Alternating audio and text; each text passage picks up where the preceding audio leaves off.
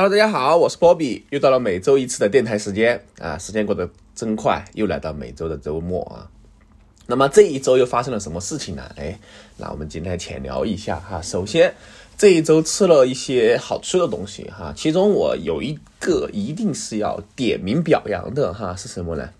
就是疫情期间哈，应该是呃这样一个海底捞他们推出了自家的冒菜。这样一个单品哈，之前如果你点外卖，大家都知道是吧？点外卖你点海底捞，它是你可以点一个火锅上门吃啊，但实际上火锅这个比较贵哈，你算下来就是小一两百了哈。啊，我一个人的话肯定是不太现实的哈。但是他最近推出了这样一个冒菜套餐哈，说实话，他这个冒菜啊，我说真的哈，我吃了这么多年的冒菜，他们家的应该是最好吃的哈。我觉得直接是什么呢？直接是降维打击吧，这样说啊。首先第一个，他们家的冒菜，嗯，单价，嗯，折扣下来反正二十多块啊。然后你用点券的话，十多块就可以拿下啊。这是它的正规价格哈。呃，如果你有会员，大家知道是吧？它的会员力度很大，就直接减十块，估计是刚刚出来推广吧哈。反正我估计啊。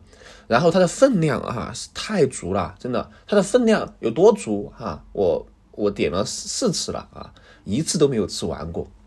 啊，而且它的分它的分量足，表现在它的菜品其实也是，呃，比较新鲜的哈。因为如果说是冻货的话，我们都知道，经常吃的这种冻货，比如虾饺啊什么之类的，是海霸王的。但海底捞的这个不像海霸王哈，因为它的这个呃东西啊，海霸王那个虾条好像是很很细的一根哈，它这个虾条不是哈。至少来说，还有就是它的肉，还有它的这个嗯鱼啊。反正等等，我我吃起来口感是很好的啊，分量也比较足，颜色也挺好看啊，然后味道也好哎，反正就完美哈。目前我觉得在我心目中应该是 top one 了哈，冒菜界的 top one 啊。之前我吃的一家冒神，我觉得还可以哈，但现在慢慢慢的就觉得一般了哈。反正目前这个海底捞的冒菜是啊，让我最满意的一家哈，最满意的，真的很满意啊。如果呃各位那里有这个，可以去点一点啊，真的很好吃。啊，这是第一个哈。第二个的话就是，呃，最近麦当劳也推出了新的穷鬼套餐，是吧？大家都知道穷鬼套餐十二块九的哈，然后它出了一个新款的哈，就是加量的一个 cheese 的啊，十四块九，然后再配杯红茶哈，这个也还不错哈。虽然说它面饼有点小哈，但是我觉得是可以管饱的啊，也是同样的道理哈。嗯，我觉得吃麦当劳它是我是很安全。呃，我是很放心的啊，为什么啊？最近不是出了一个科技与狠活吗，哥们儿们？啊，说到这个食品添加剂啊，我们可以先聊一下哈。我个人觉得其实没有什么问题，说实话啊，就很多人会讲到，哎呀，外面不干净啊，家里面干净。那实际上家里面干净有多干净呢？啊，我不是这么觉得的哈，我只是觉得只要符合规、合规合理的呃使用。是 OK 的啊，你肯定要加食品添加剂啊，怎么可能不会加嘛，对吧？它既然能够正常的生产上市啊，我觉得就是合情合理的。它又不是小作坊啊，很多其实说都会添加一些东西的啊。我也喜欢喝，我也喜欢吃，比如说奶茶，对吧？谁都知道奶茶里面加了什么东西啊，就加了些乱七八糟的东西，但是我就喜欢喝，没办法啊。我个人觉得，你说这个东西啊，呃，它肯定。这个健不健康呢？不是这么健康，但是对你来说，我觉得你是偶尔吃一点啊，或者说你不是天天这个当饭吃的啊，是没什么大问题的，没什么大问题的。我觉得，如果说你总觉得这个外面什么都不行，那确实挺苦涩的啊。你天天如果在家里做饭也没问题，但是我觉得我是可以理解啊，我可以理解。呃，很多人其实提到这个食品添加剂啊，就好像谈虎色变是吧？觉得食品添加剂全是不行的。既然有这个东西哈，我个人觉得它是只要是合情合理的，哎，存在即合理是吧？你是说的很多人是那种非法的小作坊，其实这一点我有很多心得给大家推荐一下，怎么分辨啊外卖平台的啊这样一个小作坊和正规商家啊？因为我吃这个外卖也是好几年的一个外卖零了啊，老外卖了是吧？那首先第一点。啊，我点外卖的一个原则就是第一点，这家外卖必须得有实体店。啊，什么什么叫实体店？就是有门店啊。比如说我们经常点的这种，像疫情期间也有哈，乡村鸡啊和大米先生这种店，它是在线下是有门店的，并且门店是提供堂食，而且呃会作为一个就是中午很多白领朋友啊热门选择这样一个就餐点。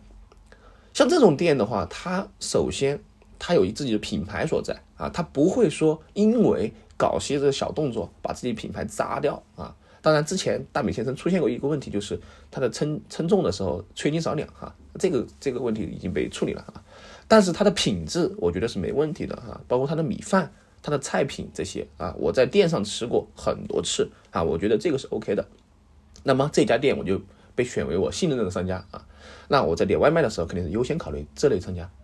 当你的手机平台哈，因为这个大家都知道是吧？这种外卖平台会记录你的消费习惯。当你经常浏览呃和这个点这类的外卖，那么系统就会认为你是这样类型的一个用户客户，他就不会再给你推一些歪的这样一个外卖平台。那么什么是歪的外卖平台呢？哎，简单说来说，第一个，你去看他商家的个人简介。他如果是没有门店的一个招牌，或者说是呃门店的这样一个嗯拍摄，那么大概率它可能不是一家实体店铺啊。我们称的门店就是指的有在街边开着经营的。第二个就看它的地址啊，如果地址是某某写字楼啊、某某什么楼的几栋好多几楼这种，一般情况下它也不是啊，这种就是所谓的小作坊的一个外卖店。也就是说，它这种店铺是做纯外卖的店铺啊，并没有堂食的这样一个店。啊，如果你觉得不放心，你其实是可以花点时间，我觉得哈，因为这个吃的东西，对吧？大家对吃的东西还是要求挺高的，你可以花点时间到他所提供的这个地址去看一看，到底有没有这家店铺啊？大概率你去了之后找不到，说明这家店铺是没有门店的，这个大家应该好理解啊。比如说，呃，最近出现了一个什么？假如说在外面平台哈，出了一个什么新的一个奶茶，对吧？但这个奶茶你之前没听过。啊，你看地址的话，也不知道马不实在的啊，你就可以去看一看，因为有些它就不是在门店经营的，在不在门店经营，说实话啊，你点到一些垃圾食品的风险是大大提高。纯外卖店，有些时候纯外卖店里面啊，你点到一些歪东西的东西概率很大的。门店的话相对会少一点，为什么？因为有门店，也就意味着他面对的不是外卖平台的客户。而是实体店的客户都要面对，啊，你想想实体店的客户，大家都是很挑剔的啊，这相对来说他会收敛一些，当然也不能绝对保这个保证他一点问题都没有啊，这个都不好说，是吧？我觉得，呃，如果你点，尽量就点一些有门店的啊，一定是你自己去考察并且吃过的，这样会安全一些啊，而且也会放心一些啊。反正我吃了这么多年哈，我觉得问题不大的啊，大家不要就谈这个色变。实际上，有些时候外卖还比你在店里面方便，对吧？有些的第一个，像像昨天，呃，星期五晚上又是下雨，天气又不行，又堵车，我想出去吃个饭，我觉得就比较麻烦，因为你出门首先你要，对吧？穿穿衣打扮，然后还要下起雨，是吧？下起雨的时候回来鞋又湿啊，其实挺会影响你的心情的啊。这个时候我点一个外卖，啊，同样我要去吃那家店铺，比如说吉野家，是吧？吉野家。我就点个外卖，啊，有人帮你送到送到家里面，在家里面吃，那不方便吗？对吧？一样东西啊，这是一样的呀。所以说，其实实际上外卖啊，我们要分清楚点的外卖的类型啊。一个外卖其实就是外带啊，就是别人帮你送到家里面你来吃的，这种就比较好啊。我个人觉得，啊，这是第一点啊，这是这一点。好，然后又吃了一个，昨天晚上又吃了一个串串哈，很久没吃串串了，反正就是。恢复这个堂食之后，第一次出去吃哈，我可能我能感觉到大家其实挺热闹的啊，就是挺开心的啊。反正我现在觉得，呃，热热闹闹吃饭的这种场景啊，我是很很喜欢的哈。我就喜欢这种啊，所谓的这个城市的烟火气吧啊，就大家热热闹闹吃饭，特别是吃饭，我觉得就应该热闹一点啊，热闹一点，大家就是各种聊天聊地的是吧，热火朝天的啊，嬉笑打闹哈。这个就就让我感觉很舒服，说实话，我就很喜欢这种感觉啊！我就觉得这种啊有血有肉啊，或者是这种活力四射的感觉哈，让我非常怀念啊！说实话，很怀念，呃，就是很久没看到这种场景了啊！还有包括街上熙熙攘攘的人们，对吧？这才是真诚的生活呀！啊，突然觉得好像这个是真诚的生活吧？啊，这大概是这个吃的内容啊。好，那么嗯，说到哎这个星期的一个主题哈，我觉得主要是讲一点新的东西是吧？哎，最近这些网络流行的东西太多了哈，太多了。就最近在玩一些很新的东西。那么什么是新的东西呢？啊，首先第一点啊，我们来讲一讲最近的一个热门话题，哎，就是这个新的 iPhone 发布了啊，这个 iPhone 十四 Pro 是吧？灵动岛这样一个东西。说实话哈，iPhone 手机也是经历了这么多年了哈，我差不多是 iPhone 四的时候就开始使用啊，差不多算下来是十年。没有十年，没有十年哈，反正是经历了十代啊，十代手机。当然我没买最新的哈，因为还没钱啊，没钱，或者说是暂时还没有换的必要啊，我还是用的老款啊。那么其实提到 iPhone 手机哈，我这么多年来哈，这么十多款，我自己最喜欢的，哎，还是四代的一个设计外观啊，iPhone 四啊，iPhone 四，因为当时 iPhone 四啊，我是在读高中的时候啊。然后我同学他们有一个 iPhone 手机啊，我当时看到之后，我觉得是很惊艳的哈。对我来说，在我的理解和认知里面哈，手机都是长什么样子呢？就是长诺基亚的那样子啊，键盘手机啊。因为当时我们正在从这个智能手机向呃啊不是智能手机，功能手机向智能手机过渡啊啊。我当时没手机哈，我只有个 MP 四，呃。然后我就看到这个是设计让我眼前一亮啊，包括当时有个 iTouch 这样一个东西啊，iTouch，然后我觉得哇，这个手机真的太棒了哈。所以说后面当我买第一个手机的时候，即便当时已经出了新款了啊，都快出 iPhone 六了啊，不是不是，都 iPhone iPhone 五 S 都出了啊，还是 iPhone 六忘记了，反正大概这个时候啊，我还是买了个 iPhone 四 S 啊，因为我很喜欢 iPhone 四 S，非常喜欢 iPhone 四 S，到现在我这个手机都还可以打开机。啊，偶尔我拿出来拍个照啊，对吧？就还挺挺好玩的啊，挺好玩的。那现在经历到了十四代之后啊，我发现就是整个其实，嗯，你说创新啊，或者说设计语言，我个人觉得，嗯，我挺喜欢现在这样一个设计的。为什么呢？就是它在保留了经典的设计元素上，哎，有做一些调整。实际上来说，整体来看，这么多年啊，这几年啊，这个苹果的设计啊，都是保留了果味儿的，啊，就它的它的设计语言是一脉传承的，啊，没有说哪一代设计的非常突兀啊，就每一代其实就都能够有那种感觉，啊，就不像其他有些手机哈，我是举个例子哈，大家不要对号入座哈，某些品牌的手机啊，二代、三代、四代、五代，是吧？每一代的外观，每一代的样式都都不一样哈，都是新新设计新的一个模具，就会让人感觉就你这个整体的这个叫支线或者说业务线啊，是会比较混乱的啊。就到底是哪一个是哪一个，没有一个就是品牌的标识啊。我个人觉得就延续性不强吧啊，延续性不强，我就觉得就记忆点非常的弱。啊，我希望这个改新，我我其实哈对这种更新迭代，我希望它的变动也是不要太大的啊，你有变动就行了，有变动就行了，你改版改的太大，反而会觉得会失去你的一个呃识别语言啊。大家现在都能够理解这种品牌语言，比如说你 iPhone 手机啊，大家一看是吧，摄像头，哎，这种麻将式的摄像头，哎，就知道是 iPhone 手机，那这个算是一个设计语言点啊，设计语言点。包括它的正面的一个正面的一个面板的设计啊，实际上用了很多代，很多代，呃，我觉得这种是挺好的啊，我觉得这种是挺好的，有延续性啊。这个提到这个手机哈，那么回过回过头聊一聊，哎，这个最近啊在看的一些电视剧啊，我最近的话前两天主要是突然突然哈，突然就想起我之前看过一部。啊，这个电视剧啊，全裸导演，不知道大家看过没有？全裸导演，那他的他的外文叫全裸监督，是吧？呃，这个是山田孝之演的。当然，这部电影啊电视剧它是呃算是十八禁的片子吧，我个人觉得，因为里面会有一些裸露镜头啊。它是网飞出品的这样一个电视剧。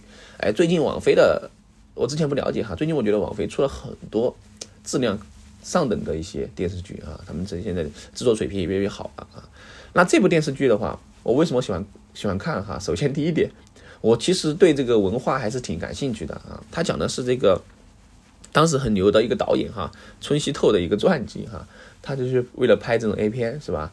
然后就各种各种呃发展哈。然后最近看的是第二部啊，但是我哥就是觉得第二部有一点儿有点拉哈，有点拉，没有第一部好看，真的。第二部就有哎，整体感觉故事讲的不是很好哈。第一部的故事真的是跌宕起伏哈，我个人觉得，包括他出去拍片哈，去这个呃美国是吧？还有在。反正反正异想天开的啊，我觉得挺挺有意思的哈，挺有意思的。第二部的话就只有几个点比较亮的点啊，然后整篇的在讲的东西，反正我觉得就没有那味道了哈。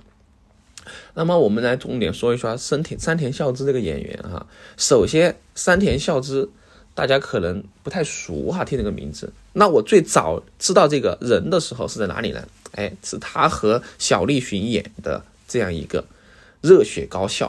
啊，热血高校真的是一部顶级的啊，这个呃电影啊，我非常喜欢热血高校啊。当时我记得初中的时候看这个热血高校啊，让我热血沸腾啊。我觉得哇，小栗旬太帅了，太帅了，真的。他特别是这种第一部哈，第二部，哎，好像后面第三部了是吧？有三部，反正第一、第二部这两部还我觉得还是很这个岭南打凤仙是吧？最开始是内战，哇，他特别是在第一部内战的时候哈，最终最后雨中。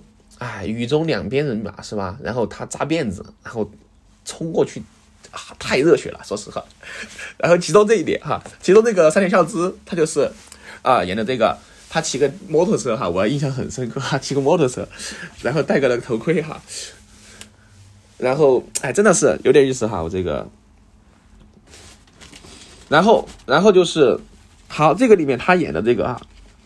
演了这个之后啊，我的印象就对他很深啊，我对他的这个演的这个印象太深了哈。他演的，呃，他和小栗旬这部作品哈，我个人觉得哈，我个人觉得是，呃，反正他我在我印象中，他演的最好的啊，呈现最好的一个呃这样一个呃角色吧啊，可以说是这样一个角色。好，然后的话就是他演的是呃，呃，他演的是叫什么来着？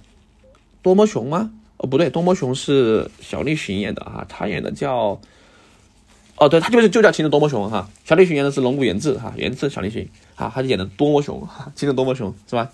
叫他这个呃，另外的名字叫秦泽多么穷是吧？很穷哈他，然后结果哈，他就是现在演这个全裸导演啊，尺度真的很大啊，他也很放得开，真的，说实话，我觉得作为一个演员啊。到这种程度真的是很敬业的哈，直接在表演里面就脱脱条内裤直接上演啊。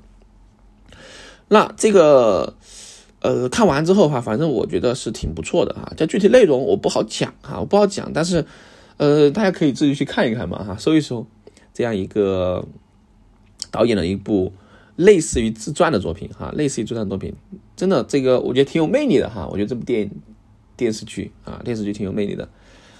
好，那多了就不讲了哈，然后再聊一聊最近的一些综艺吧哈。其实最近的话，脱口秀大会是吧，又回来了啊。但是我个人觉得这一季啊，真的有点儿有点拉了哈，有点拉了。嗯，像之前我还挺喜欢啊的几个脱口秀演员哈，但这一季的话，哎，反正就我感觉就有点儿不好说哈，反正就没那个味儿了哈，没那个味儿了，不知道是怎么回事儿哈，可能。没那么纯粹了吧？个人觉得，就是有些东西，包括最近这个一年一旧绿度喜剧大会二也出现了啊，结果这个二啊也二的有点揣子啊。我发现了一个道理啊，我发现了就是很多不管什么哈，到了第二部啊，始终第二部要出出点问题啊，二感觉就没有说很多二二的还不错的啊，好像到了二之后都有一点儿，嗯。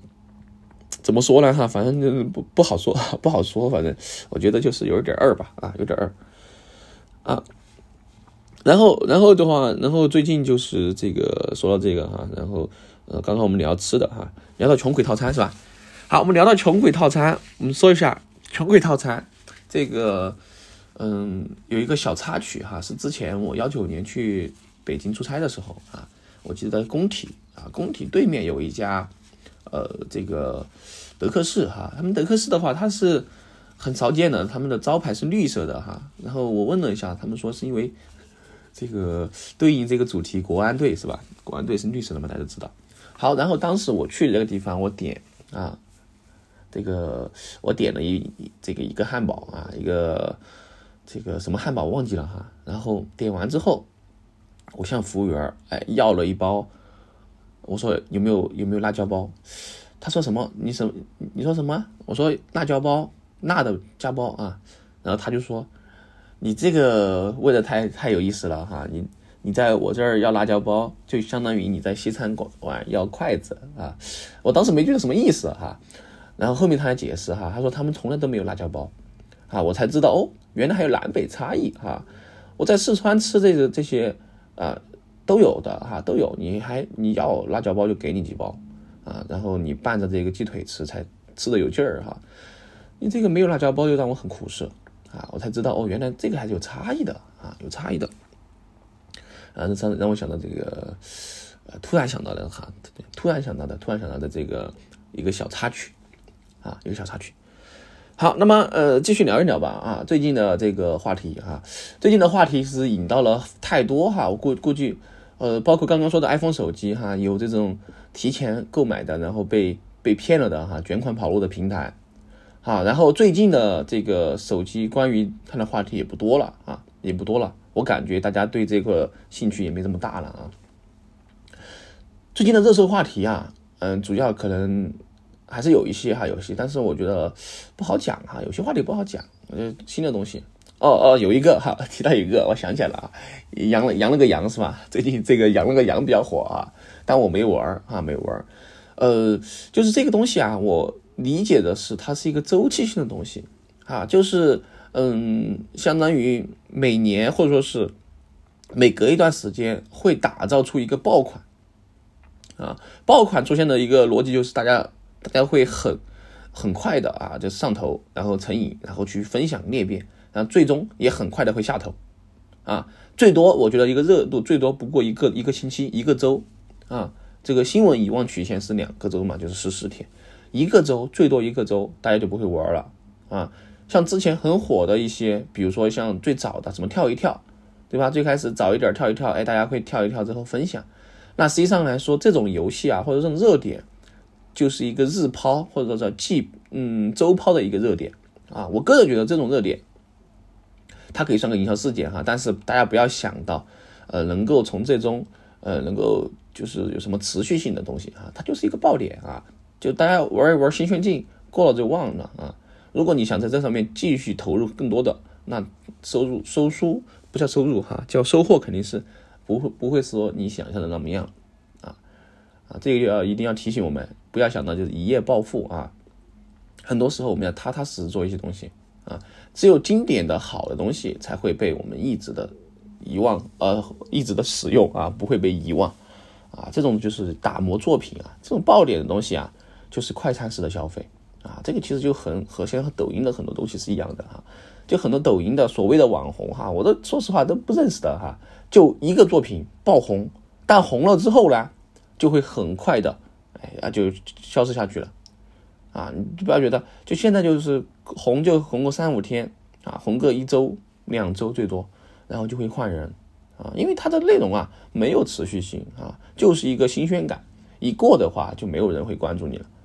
啊，所以说要怎么产出持续稳定的一个内容，啊，实际上挺考验人的，啊，我觉得一点的话就是一定是沉淀啊，即便你是爆红，但实际上这个爆红给你带来的也是一个短暂性的一个呃效益吧，啊，实际上你要维持一个长期稳定的，我觉得是一定要有进有内核的，啊，一定要内核，就像这个刚刚我们提到的这个呃苹果手机一样的啊，它是一个持续。呃，稳定的一个升级，那么它的一代一代的是有积累的啊，你没有积累，你很难去做好一个东西。我个人觉得啊，包括这个游戏也是一样的，大家其实新鲜感说白了哈，我觉得就是玩一点很新的东西都是这样的，就是就是玩一种新鲜感啊，玩一种这种社交属性啊。最近不是有这个呃说的这个飞盘吗？对吧？飞盘前几年没有提过这个东西，当然这个飞盘。嗯，也是有人玩啊，我这个肯定是理解。但出圈之后的话，大家其实，呃，提到飞盘啊，并不是飞盘运动的本身，而是飞盘运动背后的一个社交逻辑啊。所以说玩飞盘玩的不是说飞盘本身啊，那个飞盘可以换成换成其他的东西，比如说最近又比较火的一个自行车骑行哈。我发现怎么最近出圈的运动挺多的哈，可能和现在的一个 经济走势有关嘛啊。一旦这个经济走势出这种这种局的话，就很轻松哈。首先你玩个飞盘，你投入很低的，对吧？可能收个门票管理费。你骑个自行车，其实呃相对来说玩其他运动哈，它的。呃，入门门槛也相对来比较低一点，啊，基本上你几千块钱就可以买一个很不错的自行车啊，然后稍微的呃倒腾一次装备啊，就可以出去，哎，是吧？搞一搞一搞这种局啊。但我其实对这种局啊，哎，怎么说吧，反正我不是很喜欢啊，反正我不是很喜欢。我发现现在就是各种各种运动哈都被包装成非常贵的一个运动啊，包括自行车也是啊。现在这个自行车。啊，我我在之前群里面哈看到，就是他这个风气啊，就变得开始攀比了啊，这比比车比装备是吧？比这种各种各样的，反而这个骑行本身被忽略了哈。我就觉得这种出圈的运动也好啊，包括这些所谓的这种网红运动也好啊，它它的核心点变了啊，它变得非常有一点儿，哎呀，怎么说吧，就附加属性大于它本身的属性了。啊，如果说你单纯骑一个自行车，我建议最好不要入什么圈，啊，也不要听什么什么前辈的建议哈，这些建议没什么用啊，只会徒增你的焦虑。我说实话，难道几百块钱的自行车就不能骑了吗？是吧？我骑共享单车，我我也不能骑了吗？一样的可以骑啊，我共享单车骑的挺快乐的呀，而且现在共享单车升级迭代之后哈，越来越好骑了啊，特别是这个三点零的啊，现在轻举单车，我觉得挺挺挺好，挺喜欢骑的哈。它升级之后，现在是现在不是这个。呃，机械锁了哈，电子锁，扫码之后啊，直接在手机上去开，手机上去关，很方便啊。而且骑行友好度挺好的哈，这个做的现在是越来越好啊，我就没有什么必要，呃，这个去跟风走走这一块啊。说到这跟风哈，我最近呃，因为最近我们这边他这个尼友风骑士啊，开了一家新店在新川那边啊，我昨天骑车。哎，去挑选那些装备啊！我看了一下，进去之后哈，发现哎，太棒了啊！整满墙满满墙的全是这个骑行服啊，满地全是头盔哈，这个选的我眼花缭乱的啊！但是其实我主要去是想买一副手套啊，因为要到冬天了哈，这个之前买的手套是透气的啊，就就夏天用的比较冷啊，到冬天之后啊，昨天我就因为昨天天气温度稍微凉了一点吧啊。我就去骑了一会儿啊，我就发现是真的冷啊！这骑起来之后又不像骑自行车啊，你骑自行车速度没这么快哈，你可能感觉不到。你骑摩托车速度一快起来，这个风直吹着你啊，真的是非常具体的啊！我知道为什么很多人骑摩托车要穿皮夹克了啊，要挡风啊，是吧？要挡风啊，真的好冷啊！然后我就直接呃到了之后啊，就买了一个很瘦的呃很厚的加绒的一个这个摩托手套啊。然后防水啊，防水加绒，哎，试戴了一下哈，实际上买的是 M 号哈，但是我之前那个手套是 L 号，所以说每家品牌的这个大小也有区别哈，大家买手套一定注意哈，一定是呃掌宽啊，掌宽很重要哈，你的掌宽包括你戴进去之后你的活动哈，你还是要有一定的活动，不能说卡得死死的，哎，是比较合适的啊，这样骑个车很舒服哈，这个手套买起来啊，然后就只买了这一个。更新的这个单品啊，其他东西就没有什么呃买的哈，因为我之前想买的是，我还想买一个就冬天的一个骑行服哈，但是骑行服确实有点贵哈，确实有点贵，而且我也不是说嗯这个发烧友哈，我是偶尔骑一骑，比如说这周就是偶尔我骑去买一个东西啊，又骑回来休闲骑一会儿啊，一两个小时就没有太必要整一套全套装备，但是防护服的话，主要还有一点就是它有就是。内置的有这个防护模块啊，在你摔车的时候会给你提供一些保护啊，我觉得这一块还是有必要啊。我虽然说现在带的这个护膝和护肘是外带的啊，但是至少来说能够提供一次一一点点保护。那最重要的还是要靠个人哈，第一个要管住右手啊，要控制好车速；第二个就是呃对这个车况要有这种防御性驾驶。啊，这个防御驾驶非常重要哈，不管是大家开车还是骑摩托，就是你要预判前方车辆的一个行动轨迹，它如果说是突然的这个右转，或者突然的这个呃左转啊，你要一个反应时间啊，就说你要预判它，你看它的行为啊，你看它的一个趋势，那么最好的方式就是这个跟车距离要保持合理啊，要远一点，这样的话你有时间啊好去呃对这个情况进行一个处理。当然，你的车速也要控制啊，特别是在城里面骑的时候，一定要保持车速。好，然后我不建议一点就是新手去跑跑山啊，千万不要去跑山，这个跑山这个挺危险的。好吧，哎，这一期啊就讲了一些啊乱七八糟的东西啊，好，那么就到这个地方吧啊，我是波比，我们下期节目再见，拜拜。